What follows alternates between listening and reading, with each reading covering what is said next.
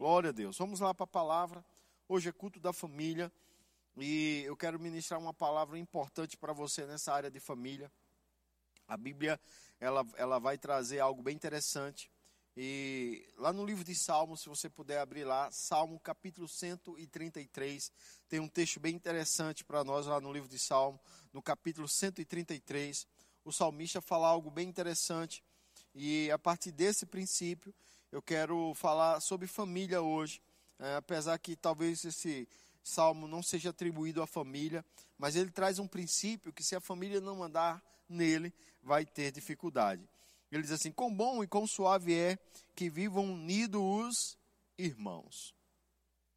E ele fala dessa união e aí ele diz: é como óleo precioso que desce sobre a cabeça, que desce a barba, a barba de Arão, que desce a gola dos seus, de, seus, de suas vestes, e vai até os montes de Sião. Ele diz: ali ordena o Senhor a bênção e a vida para sempre. Esse texto nos mostra um princípio que o diabo tenta quebrar dentro da família, que é a unidade. A família precisa aprender a andar em unidade. E eu sei que não é uma tarefa fácil devido ao início de um casamento, a gente está fundindo, unindo dois mundos. Um rapaz que veio de um tipo de criação e uma moça que veio de um tipo de criação. E aí a gente, olhando esses dois mundos agora, o mundo dele e o mundo dela, e agora esses dois mundos vão fazer um novo mundo, vão criar um novo universo, onde eles agora vão habitar. Então eles estão em constante movimentos, e esses movimentos, eu vou colocar o púlpito aqui um pouco para frente, porque aí eu dei um, um passo aqui para trás, você não está vendo, mas tem um, um degrau aqui. E aí você vai ver que esses movimentos acontecem desses dois astros, possa ser que eles se choquem em algum momento. E esse choque pode causar alguns danos. E se não forem bem administrados, esse casal novo e até casais antigos, irmãos, eles podem não conseguir ainda administrar esses sentimentos de, da forma como o outro é, por causa da sua criação, e eles terminam entrando em choque uns com os outros e não estão conseguindo conviver, não estão conseguindo deixar de viver. Eu lembro que minha mãe, se um dia ela puder ver essas lives, eu lhe amo, mãe, de todo meu coração, e sou grato pelos seus ensinamentos. Mas eu lembro como minha mãe, às vezes, ela, ela é, é, de uma forma bem carinhosa, ela nos ensinava a usar a pasta de uma forma agradável. Né? E, e, de certa forma, eu cresci com aquela coisa que a pasta ela, ela tem que estar bem arrumadinha. Tudo pode estar bagunçado, mas para mim a pasta tem que estar extremamente organizado. E eu lembro que, eh, eu acho que a mãe de Célia não ensinou direito a ela. Amor, te amo. Se você estiver vendo, você sabe que eu te amo. Estou expondo aqui os nossos defeitos para que as pessoas vejam que nós somos pessoas normais e, e, e, e, tivemos nossas dificuldades. E eu lembro que Célia sempre apertava a pasta no meio. E irmãos, eu esse ano eu faço 24 anos de casado. E Célia ainda continua apertando a pasta no meio. Então eu tive que fazer uma escolha naquele início de casamento ou eu me separava por causa de uma, desculpa eu usar essa expressão, por causa de uma bexiga de uma pasta, ou eu iria aprender a administrar aquilo ali. Então, toda vez que eu chegava no banheiro para escovar os dentes, a pasta estava apertada no meio. Só que tem um detalhe: nós tivemos um, um casal de filhos. Então, eh, de certa forma, por Célia estar mais com eles e não eu, eles também pegaram o mesmo ritmo dela, de apertar a pasta no meio, de perder a tampa da pasta, de você chegar lá, a tampa da pasta não está mais e a pasta está ressecada. E agora você tem dificuldade de tirar a pasta. E todo esse processo, eu disse: sabe de uma coisa? Eu vou eh, esquecer essa bexiga dessa pasta, porque eu não não vou matar esses meninos e não vou me separar dessa mulher. Então eu decidi esquecer a pasta. Por quê? Porque, meu irmão, não adianta. Você tem que fazer escolhas para conviver com aquele novo universo que tem coisas que não vão mudar. Tem coisas naquele novo universo que você agora tá, tá, se juntou que não vão mudar. Então eu decidi que eu não ia mudar a Célia com relação à pasta. Como ela também não me mudou com relação à toalha ela tem uma psicose com a toalha, que a pessoa não pode tocar na toalha dela. Ela bota duas toalhas iguais, da mesma cor, e ela quer que eu adivinhe qual é a toalha dela. Você entende como é difícil isso? Eu sei que às vezes tem uma letra lá com o meu nome, e às vezes tem uma letra lá com o nome dela. Tem um G e um C, mas às vezes eu me confundo, porque são letras muito parecidas.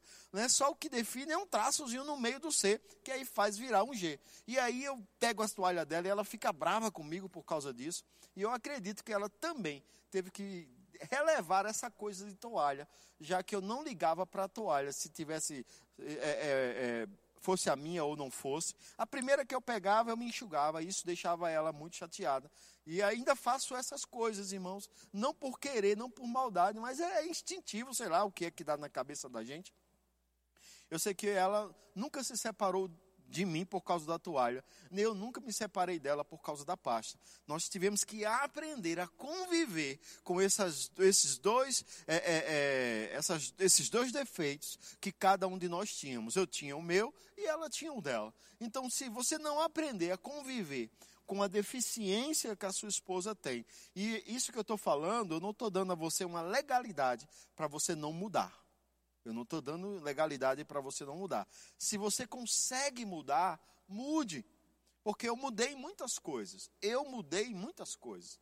Mas, irmãos, porque eu não só era o problema da toalha comigo. Célia mudou em muitas coisas, porque o problema dela não só era apenas amassar a pasta no meio. Não era apenas isso. Nós fomos melhorando aos anos. Os anos se passaram e nós fomos melhorando. Então é muito importante a preservação dessa unidade, porque quando você preserva essa unidade, o Senhor, a Bíblia diz que ele ordena a bênção no meio de vocês. E a Bíblia fala em 1 Pedro, no capítulo 3, que nós, homens, devemos ter cuidado das nossas esposas como parte mais frágil. Está lá em 1 Pedro capítulo 3, verso 8. Diz que os homens devem cuidar de suas esposas como vasos frágeis. Por quê? Porque elas são coparticipantes conosco da herança divina. E ele diz, para que as suas orações não sejam interrompidas. Você já imaginou você começa a tratar sua esposa mal, a esposa começa a tratar o marido mal e de repente está orando, oh Senhor, dá graça, dá favor, e aquilo está sendo tempo perdido, porque a Bíblia diz que quando você está mal dentro do relacionamento, suas orações são impedidas. Então você precisa realmente viver o que a Bíblia mostra para mim e para você nesse contexto de unidade de família. O casal unido, irmãos, eles fortalecem um ao outro. Eu sempre, quando estou realizando uma cerimônia de casamento, eu leio Eclesiastes 4:9, que diz que melhor é serem dois do que um. Porque tem melhor pago do seu trabalho. Quando um cai, o outro ajuda a levantar. Se alguém resiste a algum deles, os dois juntos resistirão. Aí ele diz: e o cordão de três dobra não rebenta com facilidade. Para para pensar. Tantos textos nos mostrando a importância da unidade da família. Então, o que é que o diabo vai fazer nesses últimos dias, como já tem feito? Ele tem investido pesado para os casais não se tolerarem. O ser humano, as pessoas parece que elas estão tão frágeis auditivamente que coisas que eram comuns antigamente para nós, hoje parece que virou um problema sério. Se você falasse algo para uma há 10 anos, 20 anos atrás, se você comentasse algo sobre alguém, isso nunca daria um processo para você. Hoje as pessoas estão tão carentes, irmãos, que elas é, é, é, quando crescem, elas querem mudar o nome delas, porque não gostaram no, do nome que os pais deram. Quando elas crescem, elas querem, elas querem mudar o jeito do cabelo dela, elas querem mudar o jeito da face dela, elas querem mudar o jeito do corpo dela, porque elas estão totalmente insatisfeitas com tudo qual, com, com tudo que Deus fez com, na criação para com elas. E isso tem se refletido dentro das famílias a tal ponto que as pessoas já não se suportam mais. Ou você encontra o homem perfeito, ou não vale. Ou você encontra a mulher perfeita, ou não vale. Aí, na cabeça da mulher, não sei se funciona bem assim, mas há 24 anos de casado, me deu algumas ideias do que seria um homem perfeito para uma mulher. Um homem perfeito é aquele que nunca erra a toalha. É aquele que nunca deixa o lado do guarda-roupa dele bagunçado. É aquele que nunca reclama de nada. É aquele que está sempre disponível para levar a esposa para qualquer lugar que ela queira do planeta. É aquele que ele sempre vai para a casa da sogra feliz, sorridente e contente e até gostaria de morar lá um tempo. O homem perfeito é aquele que está sempre lavando a louça pela manhã. Quando a mulher acorda pela manhã, o café já está pronto, servido numa bandeja. Quando ela resolve acordar, lá perto das 11 horas, o almoço já está pronto, porque ele é o homem perfeito. E aí, muitas mulheres estão ficando solteiras a vida inteira. Porque esse camarada é só nos sonhos. Me perdoe, irmã. Me perdoe falar assim. O homem perfeito também tem outra característica. Ele nunca é grosseiro, ele sempre é romântico. Romântico, é, a voz dele até muda. Me perdoe, irmã, mas vai continuar solteira, porque esse camarada também não existe. Claro que tudo isso que eu falei tem que existir um pouco na gente. Nós temos que ser um pouco romântico, nós temos que ser um pouco paciente, nós temos que ser é, um pouco, muitas vezes, ajudar a esposa dentro de casa nas atividades, lavar prato, lavar banheiro, fazer todas essas coisas, ajudar a cuidar dos meninos. Tudo isso deve fazer parte, porque é um casal, é um conjunto. Para o homem, a mulher perfeita é aquela que, quando ele chega, ela tira o sapato dele, ela tira a meia dele, ela faz massagem nos pés dele, ela está com tudo pronto, ela diz: Meu amor, sua toalha está aqui. Ele vai no banheiro, quando ele diz: Amor, ela já sei, a toalha já está aí na porta, e ela está sempre cuidando, ela está sempre arrumando, e ela, quando ele pensa num negócio, ela já achou para ele, e aí tudo bem, e sem contar um detalhe da mulher perfeita para todo homem ela nunca tem dor de cabeça à noite. Ah, os rapazes entenderam o que eu falei. Você entende? Aí eu te digo, irmão, vai continuar solteiro, que essa mulher não existe também. O que existe, irmãos, são dois universos que vão se fundir e agora vocês vão ter que conviver com cada criação que cada um teve. E às vezes sua esposa pode ter sido bom, bom, bem ensinada em casa, ela sabe cozinhar, mas às vezes não sabe arrumar como você gostaria. Às vezes ela sabe arrumar como você gostaria, mas não sabe cozinhar como você gostaria. Às vezes ela sabe fazer as duas coisas como você gostaria. Isso é uma maravilha. E vice-versa, do homem também, às vezes ele, ele tem características que vão a, a agregar a, a tua vida, mas ele pode ter características que não vão. Mas se vocês se casaram, tem que aprender a conviver com elas. Não pode chutar o pau da barraca, irmãos, porque um pensa diferente, um outro pensa de outra forma. Vocês têm que entrar num consenso. E sabe qual é o padrão para que todo casal viva bem? É a palavra de Deus. Porque os casais brigam. Claro que você sabe, que você está assistindo a live, que tem um casal que você conhece que não briga. Mas vamos entrar dentro da normalidade. Por que os casais brigam? Porque esquecem disso aqui, da palavra de Deus.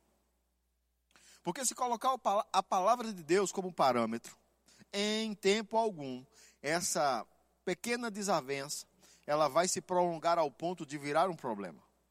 Porque vai chegar uma hora que você vai ver que o limite da palavra chegou e você não vai ultrapassá-lo. Nós só brigamos, irmãos, quando ultrapassamos os limites da palavra. Toda família foi criada para andar num limite. Que limite é esse? O limite da palavra. Nós devemos sim considerar muitas coisas é, é, que aprendemos com os nossos familiares. Mas, se o que aprendemos com os nossos familiares vão contra a palavra, eu ignoro e eu fico com a palavra. Porque não foi a minha família que gerou família. Quem gerou família foi Deus. E Deus deixou um manual para essa família se conduzir bem sobre a terra. E esse manual tem coisas muito simples e básicas. E os casais precisam começar a meditar sobre isso.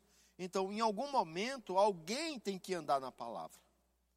Claro que aquele que está andando na palavra, ele atingiu um certo nível de maturidade. E sabe o que a Bíblia fala para você, espertão ou espertona, que está andando na palavra? E às vezes, por andarmos na palavra, nós cobramos maturidades dos nossos cônjuges. Mas se você se diz maduro, se você está na palavra e se diz maduro, a Bíblia diz em Gálatas capítulo 6 que você deve levar as cargas um dos outros, para que você possa cumprir a lei de Cristo. Então você precisa suportar seu cônjuge temporariamente, enquanto ele ou ela não está totalmente no nível espiritual que você está.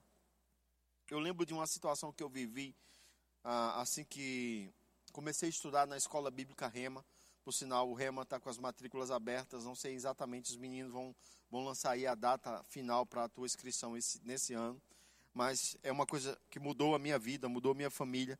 Hoje eu sou grato a Deus e grato à escola bíblica Rema por ela ter chegado ao Brasil e ter chegado na minha cidade e ter alcançado a minha vida. Amém? Então hoje você é de Sinop, região, você é um morador privilegiado por ter o Rema na tua cidade. Se eu fosse você, eu não perderia. E eu lembro que quando eu comecei a escola é, é, bíblica Rema, que na época não era bíblica Rema ainda, era Centro de Treinamento Bíblico Verbo da Vida, só passou a ser Rema em 2001.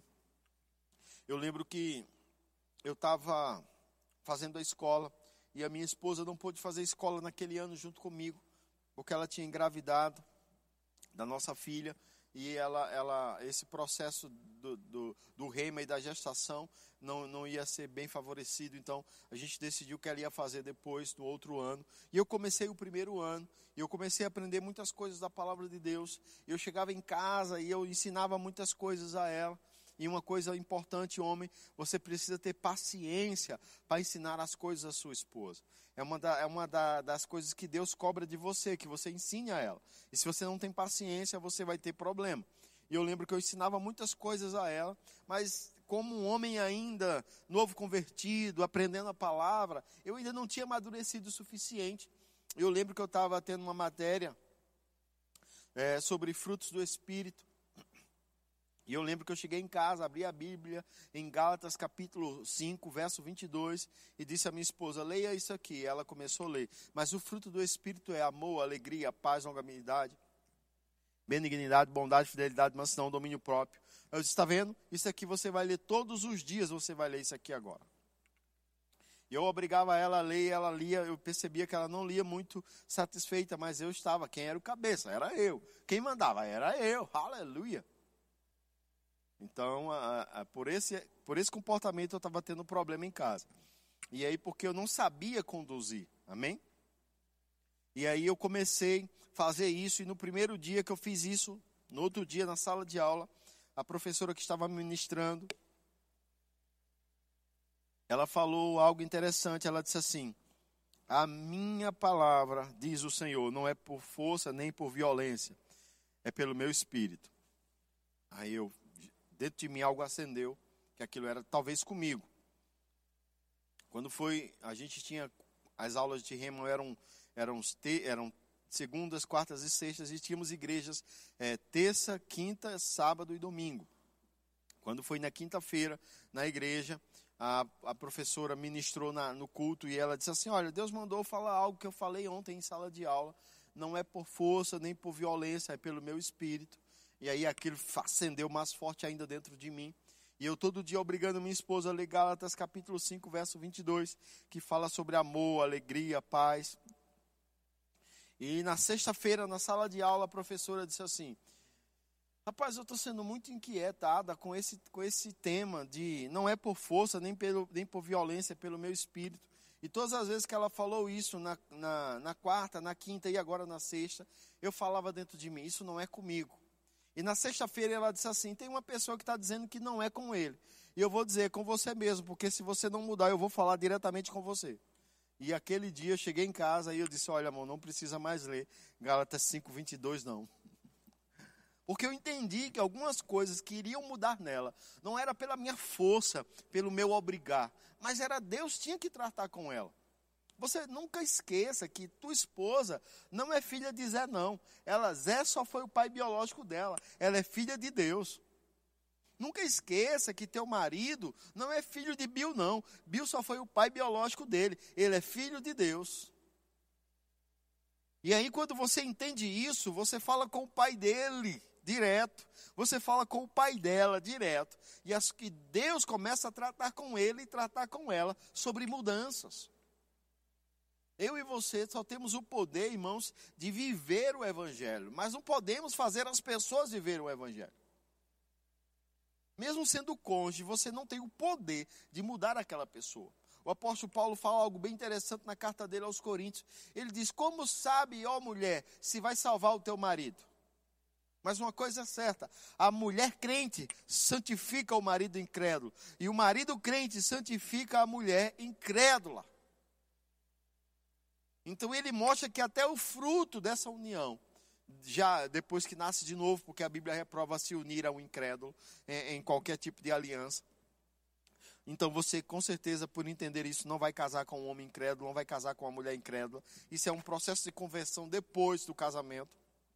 Uma das partes pode não querer aquela nova vida que você tem. E você não, adianta estar pregando, insistindo, dizendo, ah, ameaçando. Não, isso não vai mudar. Você tem que começar a viver o Evangelho e arrastar aquela pessoa por meio da sua vida, por meio do seu exemplo.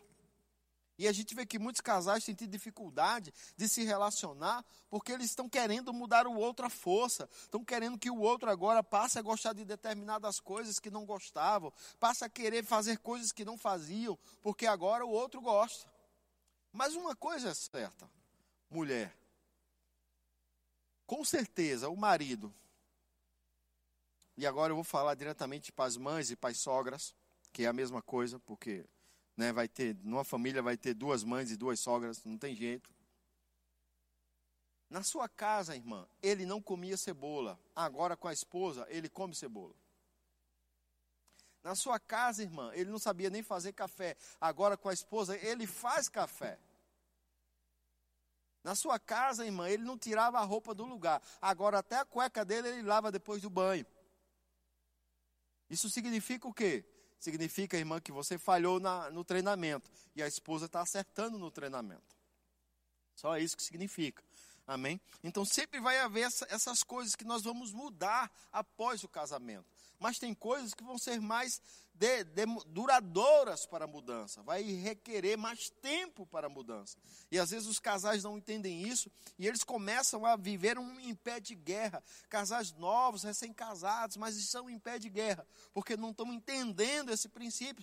Casais até com anos de casado, vivendo em pé de guerra, porque ainda não entenderam esse princípio. Um, tem que entrar num bom senso da palavra, irmãos, de quando perceber que o outro lado está mais alterado, alguém tem que ficar quieto. Ah, mas é sempre eu que fico quieto, então você sempre é o vitorioso, porque você é aquele que baixou a guarda. Não adianta os dois ficarem irados, porque isso vai trazer problema. Alguém tem que realmente baixar a guarda. Alguém tem que dar um fim à discussão não discutindo. É o melhor conselho. Porque se você começa irado a falar coisas, irada a falar coisas, vai falar coisas que não gostaria de falar. E depois que você fala, é difícil de retirar. Depois que você fala algo dentro do relacionamento, não é fácil retirar aquilo. Vai se passar 30 anos e ela vai dizer: É, você está me chamando de amor, mas lá no verão de 1932 você disse que eu estava gorda, parecendo um saco de batata. E aí você vai dizer, amor não fala. Falou, você falou. Entende? Porque você, no, na ira da discussão, você falou alguma coisa que não deveria. E ela guardou aquilo na caixa preta dela. E a meu amigo, e aí está gravado e não tem quem tire, não. Então é muito importante que você, na, na hora da ira, da discussão, não fale algo que você vai se arrepender por resto da sua vida e que ela vai lembrar você por resto da sua vida. Então é melhor descansar. E você, irmã, pelo amor de Deus, segue a palavra. Depois que passou, passou, esquece. Mas fica ressuscitando o morto, direto, trazendo o morto de volta para a confusão. Para com isso. E às vezes é o homem que é assim. Mas isso geralmente é uma característica feminina de trazer coisas do passado. Não porque ainda não foi resolvido. Para o homem já foi, mas para ela ainda não foi. E aí vocês precisam entrar em um acordo de quê? Da palavra. A palavra vai mandar você calar, então você fica quieto. Porque a Bíblia dá conselho para os dois lados. A Bíblia diz que morar no, no, com uma mulher rixosa, com uma mulher que vive reclamando de tudo, brigando por tudo, é melhor morar no deserto. Aí, minha esposa uma vez teve uma revelação disso. Deus falou para ela: O que é que tem no deserto? E ela disse: Nada, Senhor. Então, os homens preferem morar lá, no meio do nada, do que morar com uma mulher que reclama diz que a tagarelice é como um, gotejar contínuo. Aquela goteira chata. Essa é uma pessoa que é tagarela e alguém que reclama direto. Ela está falando isso para as mulheres. Mas fala também para o homem que quando não ama sua esposa, que quando não cuida dela, ele vai perdê-la. E você tem que ser esse homem que vai amar a tua esposa, vai cuidar dos teus filhos, e ela vai se sentir amada por você. Então, esses princípios, que quando fortalecidos, alimentados, eles vão fazer a tua vida familiar se fortalecer ao ponto de não precisar ter problema. E eu vou falar algo agora, e eu não quero que você se, me entenda mal. Às vezes a gente tem visto as pessoas com os ouvidos, com os ouvidos tão sensíveis que tudo que a gente fala às vezes é mal interpretado. E eu não quero ser mal interpretado, mas se for, irmãos, é a palavra de Deus e aí você depois se vira com Deus que a deixou para nós. Amém? A Bíblia vai mostrar né, a importância de nós, os, os pais, sermos exemplos para os nossos filhos. Imagina aí você vive num lar constante de brigas constantes, de confusão constantes, e são acusações que vai e acusações que vêm. E, e, o teu filho e, tua, e, e, teus filhos começam a crescer naquele ambiente. E eles veem você todos os dias discutindo por bobagem. Vocês discutem porque é, é, foi, foi, ah, eu já vi discussões tão tolas de pessoas que foi pegar os, o garfo e não pegou o de todo mundo, só pegou o dele, e aí começou uma confusão, porque não pegou o garfo das outras pessoas da mesa também. E tudo isso a gente vê o quanto as pessoas estão precisando dessa palavra. E aí você começa a brigar por tudo. E aí seu filho está olhando aquilo. Você vem para a igreja com ele, aqui na igreja você está adorando. Mas aí você veio no carro brigando com a tua esposa já. Vocês já vieram brigando, discutindo por qualquer coisa, por atraso, por roupa, sei lá por muitas coisas que um casal discute. E aí, ele está ali olhando, mas ele chegou aqui e viu você adorando. E aí, quando ele voltou para casa, ele viu você brigando de novo no carro, e aquela, aquilo a semana inteira. Vai chegar uma hora que aquela criança ela vai se tornar uma adolescente, e ele vai dizer assim: Não vou mais para a igreja. E você, como não vai? Você vai sim. E ele vai dizer: Não vou porque não vejo a mudança na vida de vocês. Quando ele era pequeno, ele não falava nada, talvez ele chorasse, talvez ele não soubesse o que fazer, mas agora ele já é um adolescente, ele já tem uma, um certo nível de pensamento, ele já raciocina por ele mesmo. E aí você vai dizer para ele o quê? O que, que você vai dizer para ele? Não, você tem que ir. Ele vai dizer: Não, não tenho que ir. Se os meus pais não conseguem viver sem briga, eu não tenho que fazer nada na igreja, porque ela não muda vocês. Agora eu estou falando para um nível de crente. eu estou falando para um casal que talvez nem tem filho ainda. E aí você já vai saber. Eu estou falando para um casal que talvez tenha filhos pequenos, que ainda não entende a questão de vocês estarem brigando e só faz chorar. Mas vai chegar uma hora que ele vai ter entendimento, ela vai ter entendimento, e eles vão dizer para você: Eu não vou para a igreja, porque vocês só vivem brigando. Vocês só vivem aí, brigando um com o outro, e aí você diz assim: olha, você tem que ir para a igreja. Nosso pastor é uma bênção. Meu, nosso pastor é uma bênção? O senhor só vem falando mal dele? Como é que ele é uma bênção? Eu não vou para a igreja, porque eu não gosto daquele pastor. Mas nosso pastor é uma bênção. Não é porque eu só vim falando mal dele. Ah, vamos para a igreja que os irmãos lá é uma bênção. Os irmãos é uma bênção? O senhor só vem falando mal dos irmãos e agora vem dizer que os irmãos é uma bênção para mim ir para a igreja? Não vou para a igreja. E aí você perde força. Porque a falta de unidade, ela, se ela se prolonga dentro de um relacionamento, ela vai afetar a criação dos filhos e ela vai afetar todo um processo. Eu não estou dizendo que adolescente que não quer vir para a igreja é porque os pais brigam. Não estou dizendo isso. É adolescente. Mas há uma diferença muito grande quando você diz assim: vamos para a igreja. E ele diz: não, vou para a igreja. E você diz: Você vai sim. Sabe por que você vai? Porque você nunca me viu fora da igreja. Você nunca me viu com confusão com ninguém. Então você vai para a igreja, eu dou uma surra em você. E aí ele vem, pra, vem amuado, mas ele vem, sabe por quê? Porque você tem vida para falar com ele.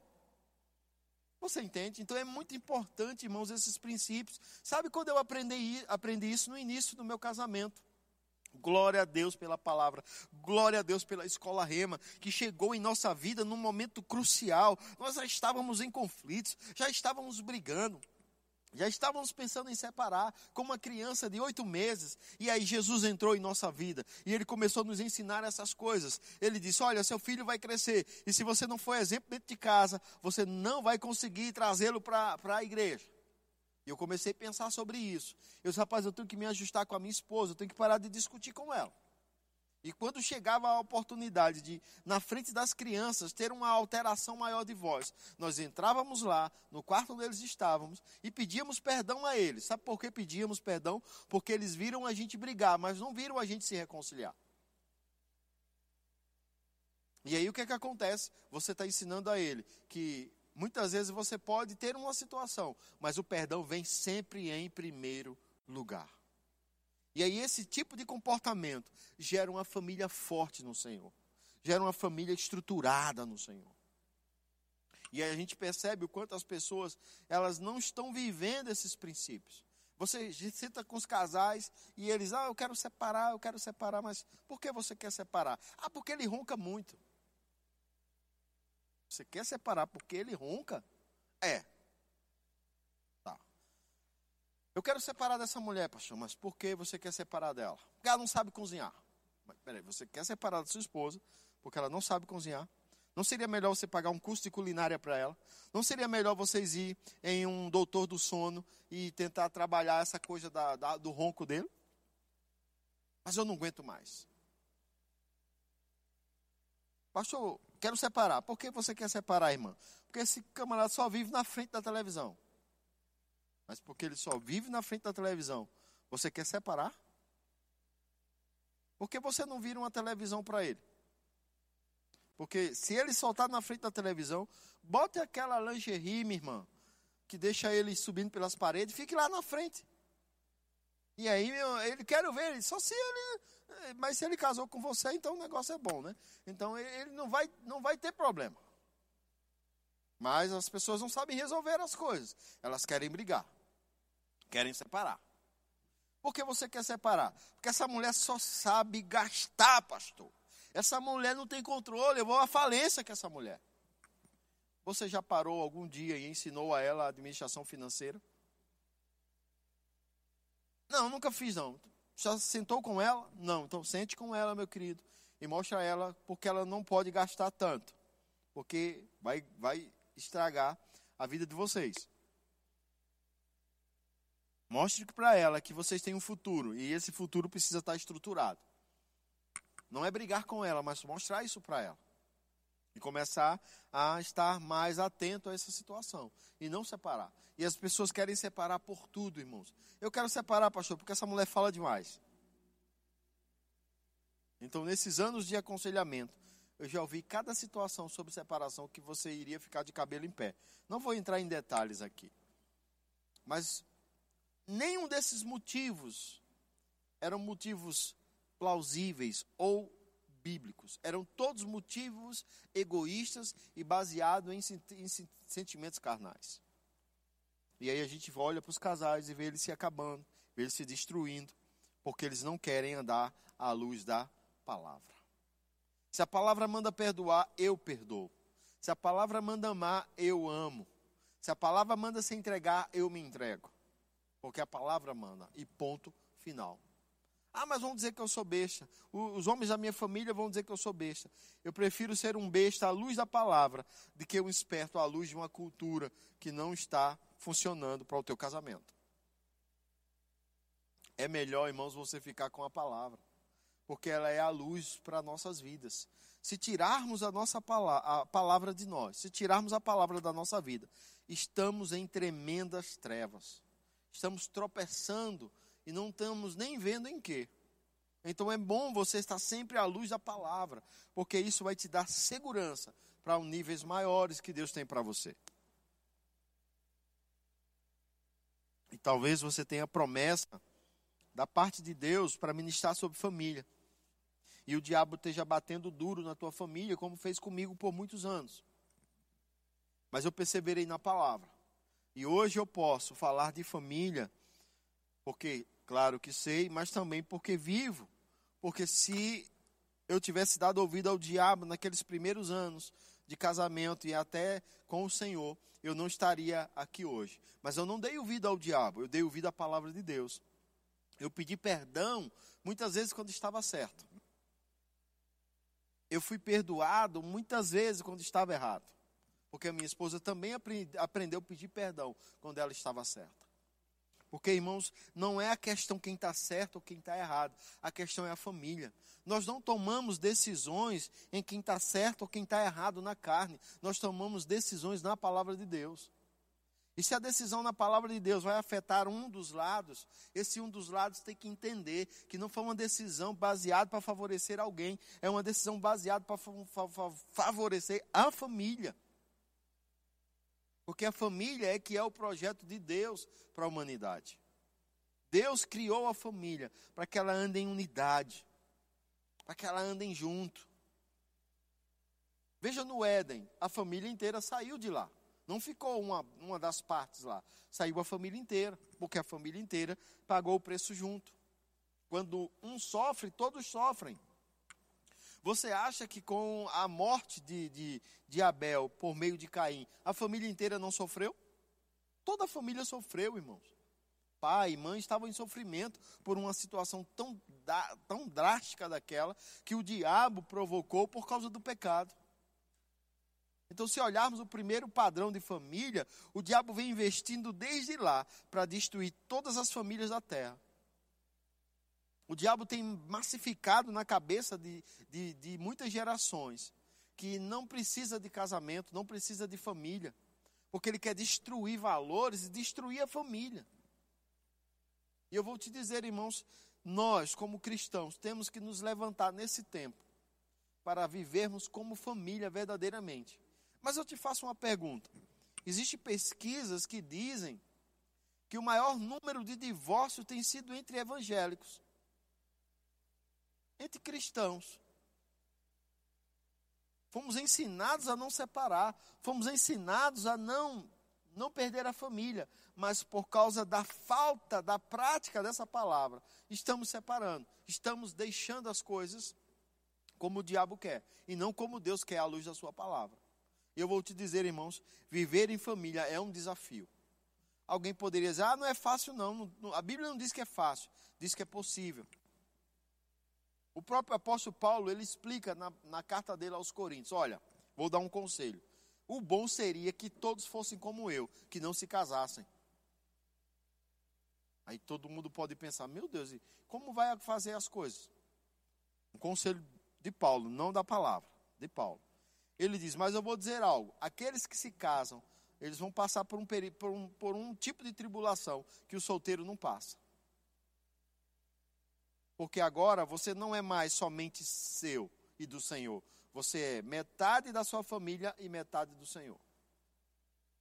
E agora você tem que aprender a administrar isso. E se você tem um chamado poderoso e casou com alguém que não tem um chamado poderoso, agora vai ter que administrar isso aí. Não pode estar casando, separando, casando, separando. Não é a vontade de Deus. Não é a vontade de Deus. Mas pode acontecer.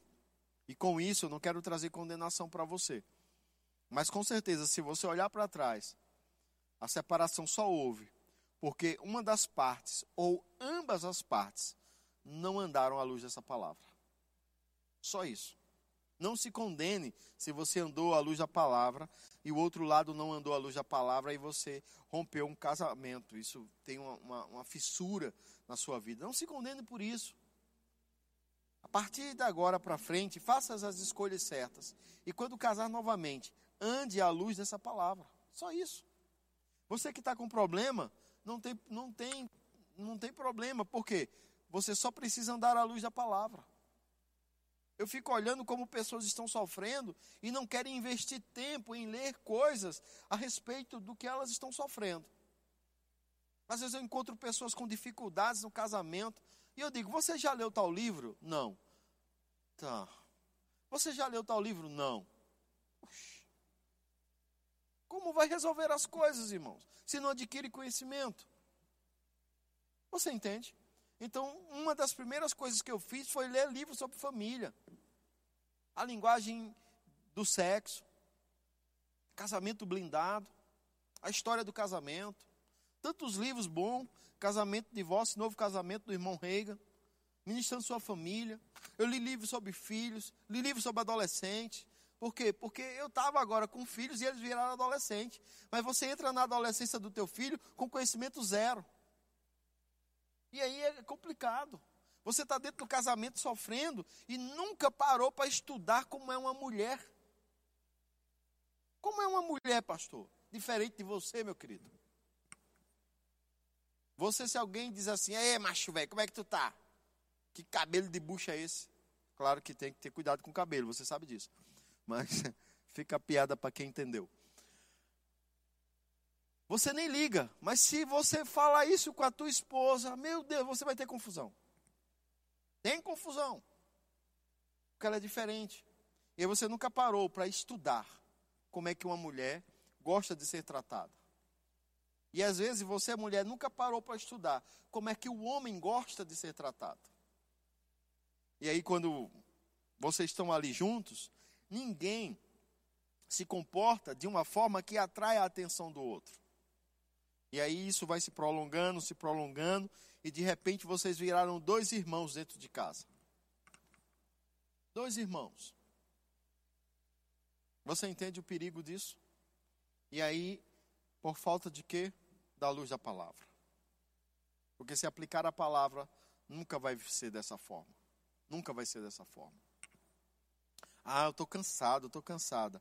Por que está cansado e está cansada? Porque não está aplicando a palavra. Se aplicar a palavra, nunca vai ter problema. Nunca vai ter problema. Nunca vai ter problema. Então, irmãos, é muito importante que você, nessa fase do seu casamento, seja alguns meses, alguns anos ou vários anos, você possa aplicar a palavra. Te dou um conselho: comece a ler livros sobre família. Comece a ler livros sobre família. Se você está com problema com filhos, comece a ler livros sobre filhos as idades. Começa a ler, tem muito material bom. Começa a ler, aprender como funciona. E começar um trabalho dentro da tua família para melhorar. Eu vou fechar a ministração dando um, uma dica de livro para você e de filme, que é o livro e o filme junto. Um livro chamado um, um filme chamado Prova de Fogo. Junto com esse livro, junto com esse filme, vem um livrozinho, se você não sei se tem na época que eu, que eu comprei o CD do filme, a gente também comprou o livro com várias dicas dos, do, do, dos 41 dias que ele passa, né, tentando reconquistar a esposa. O nome do filme é Prova de Fogo. E aí ela está irredutível, ela quer separação. E aí de repente ele tem um encontro com o Senhor, ele tem um encontro com Deus. E aí ele consegue ter um, é, sanar um problema que ele tinha com o pai dele. Ele começa a virar um novo homem, ele começa agora a investir na vida dela, ele começa a fazer o bem para ela, e aí se passa vários dias, se passa dos 41 dias, e ela consegue achar aquele livro, e ela começa a ler aquele livro, e ela começa a ficar impactada também, e ela diz, mas já faz mais de 41 dias, e ele diz, eu nunca vou desistir de você. E de certa forma, aquele casal, eles têm um tipo de restauração, né, por causa que eles decidiram colocar Deus e colocar os princípios da palavra. Então esse filme é muito bom, já assisti ele várias vezes com a minha esposa. Nós amamos demais esse filme, porque ele retrata algo de um casal que está em conflito, mas decidiu praticar coisas da palavra que restaurou a vida deles. Não importa o quão distante você esteja desta palavra, se você se voltar para ela, é, vai chegar um momento que você vai alcançar e ela vai te alcançar. Você só precisa olhar para palavra. Amém?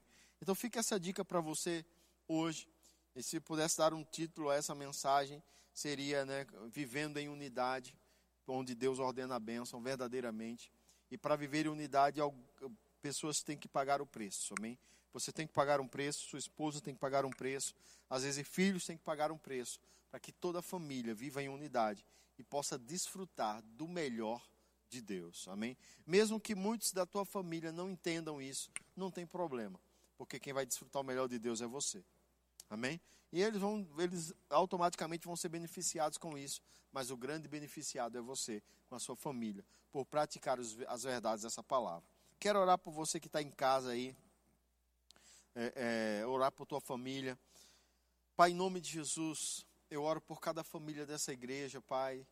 Eu declaro em nome de Jesus que a luz da tua palavra brilhe sobre nossas vidas, trazendo clareza e revelação, trazendo aos homens e às mulheres entendimento de unidade, que possam andar juntos cada dia mais, vivenciando a totalidade do que você tem para nossas vidas. Eu declaro filhos saudáveis, eu declaro filhos crescendo na tua presença, eu declaro maridos e mulheres andando à luz da tua palavra. Eu oro e eu declaro uma palavra de bênção sobre toda a família dessa igreja. Eu declaro, Pai, as famílias crescendo, se multiplicando, filhos nascendo, netos nascendo, famílias crescendo, para honra e glória do teu nome. Eu declaro, Pai, todo nível de esterilidade sendo zerado. E eu declaro fertilidade nas finanças, fertilidade nos filhos, fertilidade no trabalho. Tudo que colocar a mão prosperando, onde colocar a planta dos pés, Pai, sendo bem sucedido. Assim eu oro e assim eu creio sobre as famílias de Sinop, da Igreja Verbo da Vida, em o nome de Jesus. Amém. Quero orar também por você que está com algum parente internado na UTI. Quero estar orando. Né? Ontem a Elisângela nos pediu oração pelo pai dela que está em Cuiabá. E, e, eu quero estar orando. Né? A, sabemos que há, há, há poder de cura disponível para a vida dele. Mas não só por ele, todos aqueles que você conhece, amigos, parentes, que estão de certa forma né, é, é, internados ou com algum problema com essa doença maligna ou qualquer doença.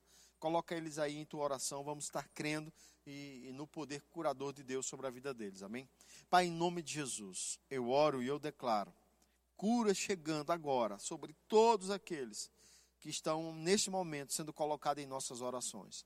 Eu declaro em nome de Jesus a cura chegando nos hospitais, alcançando, tirando aqueles homens e mulheres jovens da UTI agora em nome de Jesus. Eu declaro o poder curador sendo derramado sobre a vida deles em nome de Jesus. E eu sei também, Pai, que você é aquele que pode confortar as famílias que perderam entes queridos. Eu sei que você é aquele que pode sanar essa dor terrível que é perder um ente querido.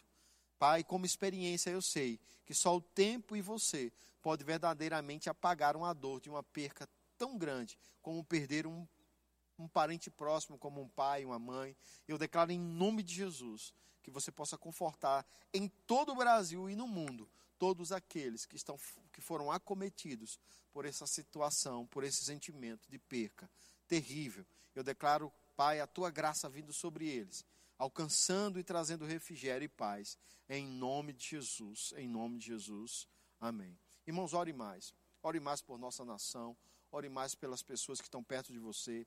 Lembre de colocar os joelhos no chão e orar, interceder por essa nação que está chorando, pelo mundo que está chorando com essa doença maligna. Nós temos a luz da palavra e por isso que eu estou falando para você. Não fique só para você, ore, libere palavras de vida sobre toda a nação, sobre todos aqueles que você conhece. Amém?